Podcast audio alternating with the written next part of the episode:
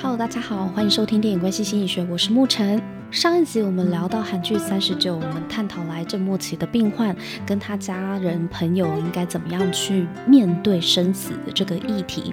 那这一集呢，我想要再进一步的继续深入三十九这一部剧，跟大家聊一聊。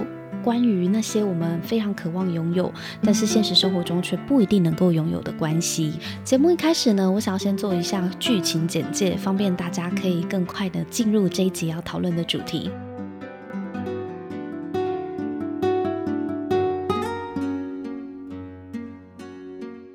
三十九这一部剧呢，是描述三位从高中就开始认识到现在的好朋友，他们都是单身未婚的女青年，一位是皮肤科医生叫美昭，一位呢是表演艺术老师叫做灿荣，另外一位呢是化妆品专柜经理叫做朱喜。某一天呢，三位好姐妹相约去做健康检查，然后就发现其中一位灿荣呢，她。已经得了胰脏癌的末期，所以只剩半年的时间可以活了。但是灿荣呢，他最后决定他不要接受治疗，不接受治疗可以活半年啊，啊，接受治疗的话可以活一年。那他选择不接受治疗，原因是因为他觉得那个不叫做治疗，因为治疗呢是指可以康复的才叫做治疗嘛。那如果胰脏癌都已经到了第四期，基本上存活率是非常低，所以对灿荣而言，他觉得他人生最后还可以活动自如的时候，他不要躺在医院，哪里都不能去，他想要去做他还没有完成的事情，然后想要去过他想要的生活，所以他是放弃治疗的。那如果你还没有听过我们上一集，到底谁可以决定？我或者是别人是只能活半年，还是可以再继续活一年？我觉得这个议题也是非常值得探讨的。如果你还没有听过上一集节目的话呢，欢迎到上一集去听哦。那这部剧呢，就是在描述所有跟灿荣有关的人，以及他身边周遭的亲朋好友彼此之间的关系是怎么样在最后这半年内度过的。那我觉得这部剧呢，我会形容它是教科书级别的电视剧。不过我这边的教科书级别呢，不是指它的演技或者是技术，我指的是它里面的人物彼此的互动、情感，还有人物的个性，都仿佛是非常的理想的乌托邦。它虽然是真实发生的故事。跟他触碰到的题材是非常现实的，就是三十九岁这么年轻就被诊断出胰脏癌末期，那基本上就是被判了死刑嘛。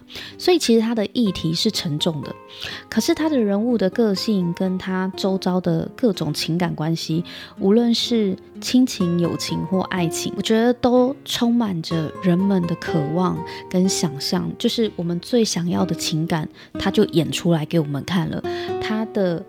亲情、友情跟爱情是非常完美的，不是人本身完美，是人跟人之间的互动就流露出满满的爱、满满的体谅跟包容。所以，虽然知道这是戏剧，虽然知道他是在演戏，他只是戏剧，跟真实的人生有很大的差别，但我不得不说，因为他刻画的非常的温暖、窝心，然后是很。踏实的，并不是那种很浮夸洒狗血的，所以我在看的时候，我觉得还是有被疗愈到，就是 看了心情会很好。如果你今天觉得很低潮、很低落，或是你跟家人朋友吵架，或是跟男女朋友吵架，我都很推荐你去看这部剧。因为这部剧里面，他会安慰到你，就是透过剧中人物的互动，也许可以安慰到你，或疗愈到你，或甚至会让你去思考一下，对你来讲，生命真正重要的到底是什么。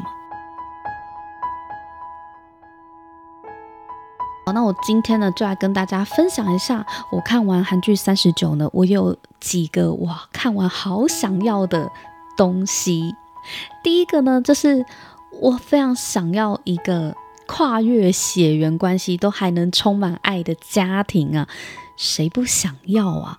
就是不管有没有血缘关系，我们当然都会非常向往有一个充满爱的家庭。但是具体来说，什么叫做充满爱的家庭呢？到底这个充满爱是什么意思呢？在韩剧《三十九》里面，它有非常鲜明的定义哦。比方说，女主角美昭呢，她是一个孤儿，但是呢，她从小就是被一对还不错有钱的父母所领养，就是家境应该还不错啦。然后这个养父母呢，非常疼她，就算了哦，他们还有一个女儿，就是美昭的姐姐。没有血缘关系的姐姐也超级妹控了，超级疼爱这个妹妹，所以在整个家里面呢，是这个被领养来的美昭最受宠，全家都很疼爱她。然后其中有一段呢，我真的非常的感动，因为美昭虽然养父母对她非常好，就是她这个养父母的家庭呢是充满爱的。可是美昭对于自己亲生妈妈到底是谁，然后为什么不要她，就是抛弃她，害她变成孤儿，她其实完全都没有印象，她也不知道她亲生妈妈是谁。那她心里面也非常的好奇，也也有想过，就是很想要去找亲生妈妈到底是谁这样子。所以其实，在孤儿的心里面，就算她遇到了一个。对他非常好的领养家庭，可是他身为孤儿的自卑感呢，其实时不时的还是会流写在脸上。就是这个是他自己说的，就是他其实心里面还是会有不安感跟自卑感。所以有一天，他就又问起了他的养母，就是他现在的收养他的这个对他很好的温柔妈妈，他就问他的养母说。妈妈，我听说啊，怀孕的时候会跟宝宝有情感上的连接，因为宝宝在你的肚子里嘛。那我从来没有住在你的肚子里过，我比起你跟姐姐，是不是就少了情感上的连接呢？他就问他的养母说：“我跟你之间是不是少了这个情感上的连接？”结果他这个养母呢，真的超级天使的，养母就跟他讲说。你虽然没有住在我的肚子里，但是你住在我的心里面很久。我时常看着你，去猜想你在想什么。诶，你笑了，你是想到什么笑了呢？你的笑容好开心哦，真希望你一辈子呢都可以这么开心的笑着。要怎么样才能逗你笑呢？我不分日夜的观察，想着这些问题。所以对我来说，不管你是住在我的肚子里，还是我的心里面，都没有差别。哇，这句话真的听了我都温暖了起来。哎，我想不到安慰一个小孩可以这样子安慰。哎，我觉得这段台词真的写得很好。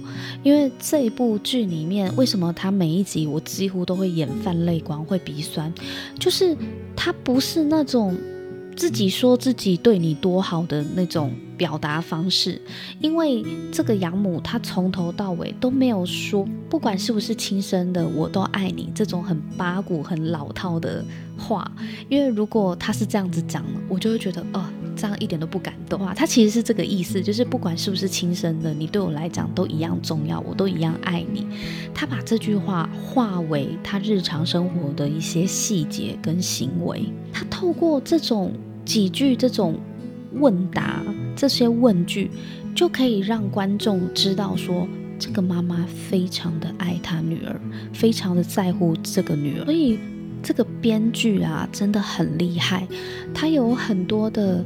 情感都不是靠嘴巴讲的，都不是去那边讲说什么我我很爱你，我很在乎你，我很重视你，没有，他都不讲这种很俗套的，他都是透过行为，他直接把人跟人之间的情感，人跟人之间很深厚的爱，直接化成一种行为，然后让角色们演出来。因为真正感人的爱是不需要用嘴巴说出我爱你的。而是透过描述一些生活细节的内心对话，让观众也能够感受到满满的爱。所以美昭的养父母跟她的姐姐呢，对于美昭时不时的充满不安跟没有安全感呢，他们是非常的呵护，而且用尽全力给他安全感，这是希望可以抚平他的不安。我觉得这样子的家庭，谁不想要有呢？我也好羡慕美昭可以活在大家都充满爱，然后很疼他的环境里。虽然知道是戏剧，但是呢，也让人家充满希望啊。第二个我也非常想要的呢，就是剧里面三位女主角情比金坚的姐妹淘友情啦。姐妹淘的友情呢，就是这部剧的主轴。在三十九岁的年纪，她们还常常为了替姐妹出头而进出警察局好几次。我是觉得有一点夸张了啦，就是进出警察局的桥段是真的蛮夸张的。因为在现实生活中，闹上警局也不是什么好事诶、不过啊，其中有一个进警察局的原因，是因为。灿荣他知道他自己剩下的时间就几个月了嘛，所以他也知道这大概是他最后一次替他妈妈祝寿了，因为他妈妈生日，然后他去订了一个他妈妈很喜欢吃的蛋糕。只是因为他在要拿蛋糕的前几个小时呢，身体不舒服昏倒了，然后被送去急诊室休息一下。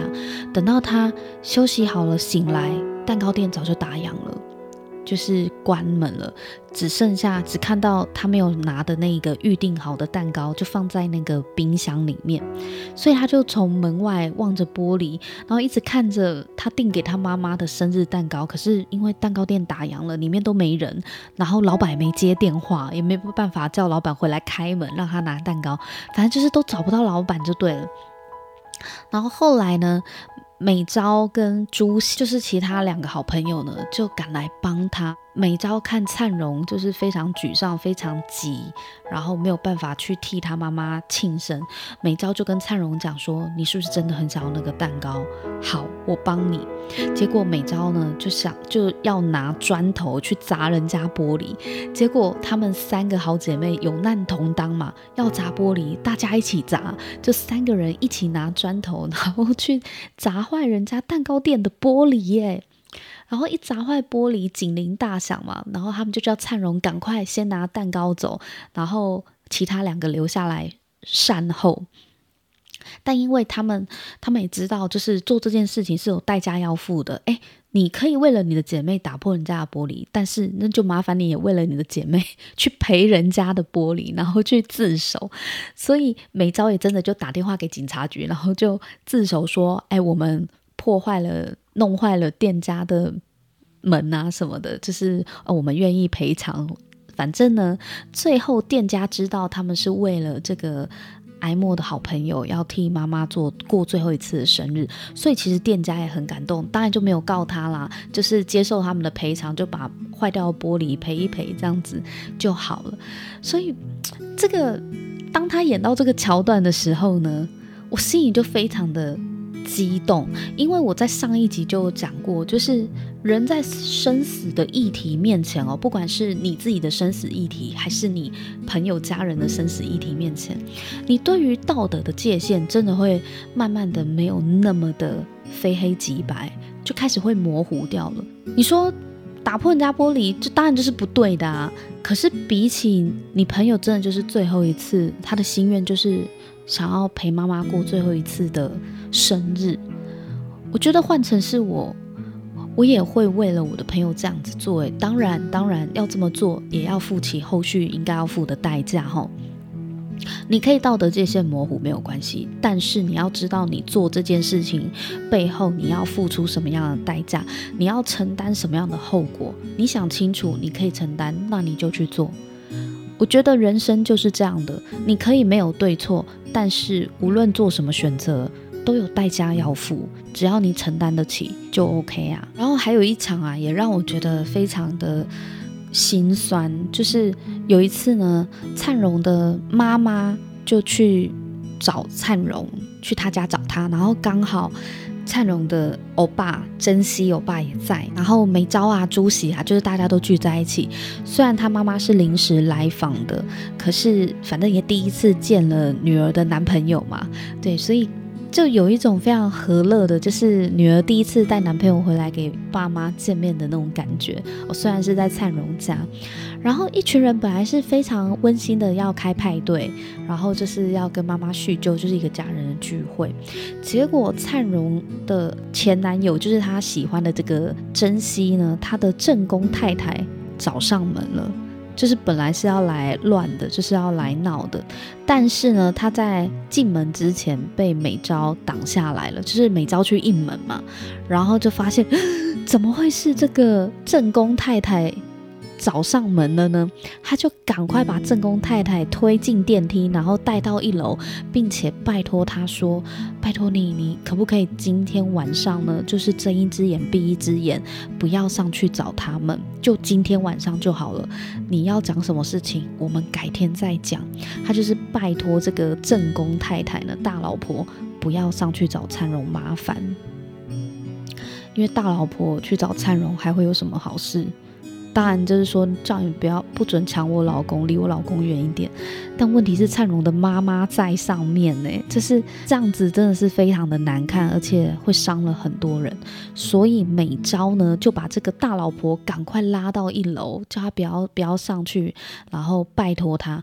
那这大老婆当然会很生气啊，因为其实，在上一集美昭还打过这个大老婆一巴掌，因为那时候他对灿荣说了很过分的话，然后美昭当时知道灿荣就是癌症末期，他已经情绪接受不了了，然后再看灿荣被这个大老婆欺负，所以他那一天呢，就是美昭就赏了这个大老婆一巴掌，然后整个情绪失控，两个人就大打出手，就闹得这个大老婆呢本来要告美昭，但是是因为她老公替美昭压下来，就叫他们不要告告美昭，所以才没事。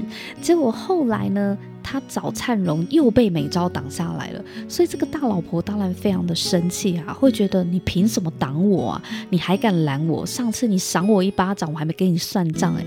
那美昭当然知道，就是这个大老婆很气他嘛，因为他上次打人就不对哈、美昭呢就跟大老婆讲说。你可以打我一巴掌，我可以站在这里给你打。你打我巴掌都没有关系，但是我拜托你，你不要上去，你今天不要上去，求求你，求求你。就是美美昭的姿态放得超软的，结果这大老婆没有打他啦，但是大老婆就觉得他很莫名其妙，他还是要上去找灿荣这样子。然后后来美昭非常的急，因为他觉得这大老婆上去就毁了，上面这个聚会就毁了。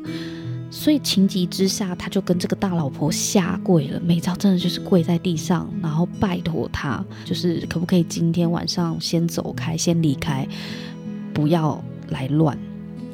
那因为他整个人是发抖的，恐慌症发作嘛。美昭他有恐慌症，他恐慌症发作，全身在抖，然后又跪在地上，那样子真的。太凄惨了，所以后来大老婆也于心不忍，就想说：你你你今天是怎么了？你你拼了命不让我上去，然后又这么可怜，又跟我下跪啊什么的。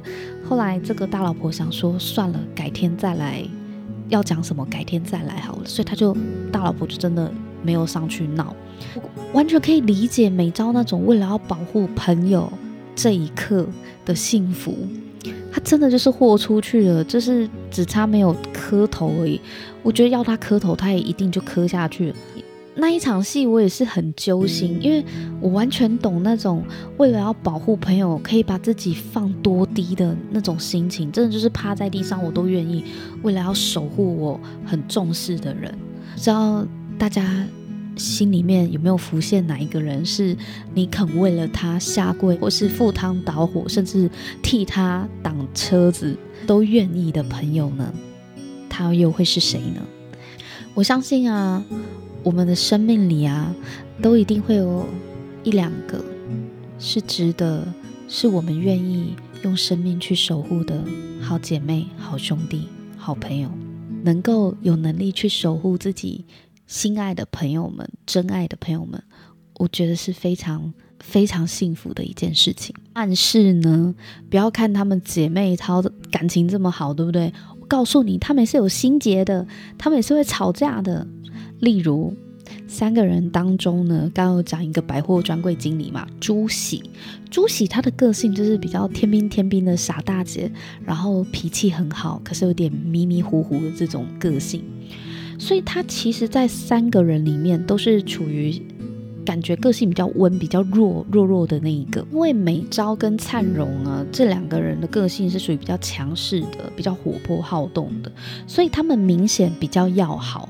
那相对之下呢，朱喜就是比较天真、脆弱、爱哭嘛，就没有像美昭跟灿荣，就是感觉比较坚强的个性。有很多事情最后才告诉朱喜，或者是。他们会常常自己也没有发现，就是对朱喜报喜不报忧，就是有一些事情都会隐藏，就跟他讲啊，没事啦，没什么啊，但都藏在心里。可是朱喜怎么会不知道呢？他是稍微天真浪漫一点的个性，没错。可是他不是笨蛋呢，他也活了三十九岁，他看得出来你们就是有心事啊，但是都不告诉我。所以这一点呢，就让朱喜很不爽，他就会觉得，哎。为什么我不能够跟你们一起分担秘密？就是你们有困扰或是你们有难过的事情，我也可以跟你们一起分担呐、啊。所以有一天呢，朱喜就对美昭大爆炸，他就跟美昭说：“每次我都是最后一个才知道的，你们每次都觉得我承受不起，但其实我也很想要帮你们分担你们的困扰、你们的烦恼。”所以朱喜就说出他内心真心话，才让美昭发现说：好，原来朱喜是这样子想的。虽然他没有那个意思，可是他让朱喜这么感受到，就是你们就觉得我很弱，我承受不起吗？你们就觉得我比较脆弱，所以都故意不跟我说，是不是？我觉得这个是朋友之间呢，还蛮常出现的状况，就是强的一方就会很习惯的弱化另外一方。会觉得，呃，对方呢比我弱，那我就很多事情我就自己担了，或是啊，为了避免对方烦恼，我就不要告诉他。可是其实这样子真的是不好的。还记得华灯初上的罗宇农吗？罗宇农就是这种性格，他就觉得苏庆仪就是需要被他保护嘛，或是他身边的阿季呀、花子啊。罗宇农都是呈现出一种啊，我比较强啦，我赚的钱比较多啦，所以他对江汉也是这样，不管是在金钱上、物质上，还是口气上、心态上，他都会让人家觉得他有一种优越感。那种优越感就是他身边的人都比他弱，即使罗宇农是无意识的，他。他可能搞不好觉得我我又没那个意思，可是事实上他呈现出来的他自己的潜意识里面是真的觉得他比较强、比较厉害，就要照顾对方。但不是每个人都很喜欢这样子被照顾，有一些自尊心比较强的，像苏庆仪、像江汉，就会跟他翻脸啊，就会觉得你是看不起我是不是？你觉得我不如你是不是？这真的是见仁见智，可是我觉得像罗雨农这样子的心态呢，也要改。因为为什么你会觉得别人比你弱呢？就是你自己很强没有错，可是为什么你不相信别人也跟你一样有处理事情、处理危机的能力呢？我觉得这就是我们在人际关系里面要特别小心的，在伴侣关系里面也是啊。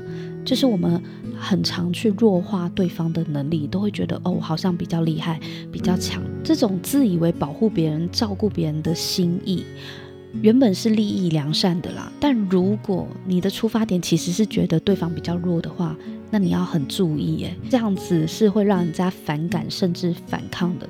就算你嘴巴上面不说，可是你展现出来、散发出来的那种优越感啊，就会让别人不舒服。所以虽然呢、三十九里面的美招，他真的不是故意要排挤朱喜的，他没有那个意思。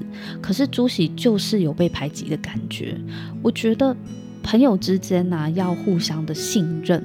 这个信任呢，也包括了你要去信任对方，跟你一样有承受的能力，他跟你一样是愿意一起分担的，一起共患难的。这样子呢，才不会不小心去伤害了彼此之间的感情。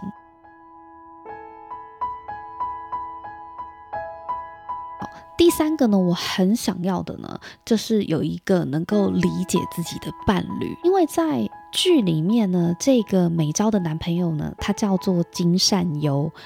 他就是一个暖男型的男主角。其实韩剧的暖男非常的多诶，像《爱的迫降》的金正赫啊，不也是暖男吗？对影视里非常的体贴啊，所以暖男很多。可是呢，三十九里面的金善优，他真的很优，因为我觉得他的暖是暖在他非常的低调。如果有一种暖是超级高调的暖，也。怪怪的，就有一点好像太积极了点。可是呢，三十九里面的这个男主角金善优呢，他是他的个性是非常低调的，他在爱情里面的存在也是默默的陪伴，因为他就示范了好多次什么是默默的陪伴。比方说呢，他会细心的观察他的女朋友美昭，他现在需要什么，然后。美昭心情不好，或是情绪非常的激动，非常的沮丧低落，只要美昭不主动讲，他也不会去逼问美昭说，你到底发生了什么事。他多半都是用眼睛去观察对方，他现在需要什么。我觉得他的把戏真的很好，诶，他的观察力非常的优秀，而且他都会静静的陪伴，等到对方想要讲的时候，他再听。他就是让你觉得。不干扰你，然后又很可靠的存在，默默的陪在女朋友身边。而且他这样子的个性，在对待他自己的妹妹也是，就是他妹妹有一阵子是在酒店上班，然后被他发现了，他当然很心痛啊，因为他很疼他妹妹嘛，他也很想要问他妹妹说：“你到底怎么回事？为什么要去酒店上班？”他内心肯定有这些疑问，可是他都没有问。对，因为他后来就跟他妹妹讲说：“哎，你放心，我不会问你，因为我知道你要回答这些问题对你来说很痛苦，我不会追问你之前为什么要在酒店上班，你不用担心，我们就是吃个饭这样而已。”我觉得哇，他真的好体贴哦，他对他妹妹也是这样啊，他会设身处地的去思考，别人如果要回答这些问题，会不会不好受。如果不好受的话，那他就不要问。所以我觉得这个就是他非常窝心的一些小细节。这我还记得有一次啊，就是这个金善优啊，他规划了一个露营，就是礼拜六要去露营，然后他跟。他女朋友就是美昭呢，他们都已经买了食材啊、烤肉啊、灯串什么的，就想说啊，要出发前往营区要去露营了。结果呢，美昭就在半路呢，就接到了朱喜的电话。朱喜呢，就是在百货跟客人起了争执，然后因为一直被客人羞辱，然后羞辱到朱喜大爆发，就直接说老娘辞职不干了，然后就把名牌一丢就走人，超帅的。就是真的，就是从今天开始我不做了这样子。那因为朱喜在百货公司十几年都没有换过工作，所以当他打电话跟美昭说他辞职不干的时候，美昭真的吓死了，就想说哇，这一定是大事，不然的话怎么会让一个这么稳定在百货公司工作十几年的人说不做就不做？所以其实美昭心里面是非常担心朱喜的。是没办法啊，他要去露营嘛，所以朱喜打电话要叫他出来，可能要聊聊天或是排解一下自己心里面的委屈。美昭就跟他讲说：“哎，不行哎，我人要去露营。”可是挂完电话之后呢，美昭的心就一直悬在朱喜那边嘛，他就会担心好朋友嘛，但他都不讲话。然后正在开车的她的男朋友就是这个暖男金善优呢，他就看了一下美昭，然后就跟美昭讲说。还是我们现在把车掉头回去首尔，因为他们三个都住首尔嘛。然后美昭就跟他讲说：“不用啦，我们食材都买了，今天还是去露营。我明天再过去朱喜家问一下他怎么了，我明天再去关心他就好了。”美昭其实就跟他讲说：“啊，没关系啊，就是都已经准计划好要去露营了，就不要改了。”但是金山优就跟他讲说：“你的担心都写在脸上了，你现在明明就一直很。”很想要过去陪你的好姐妹，你就去吧，我们改天再录就好了。食材那些我处理就好了。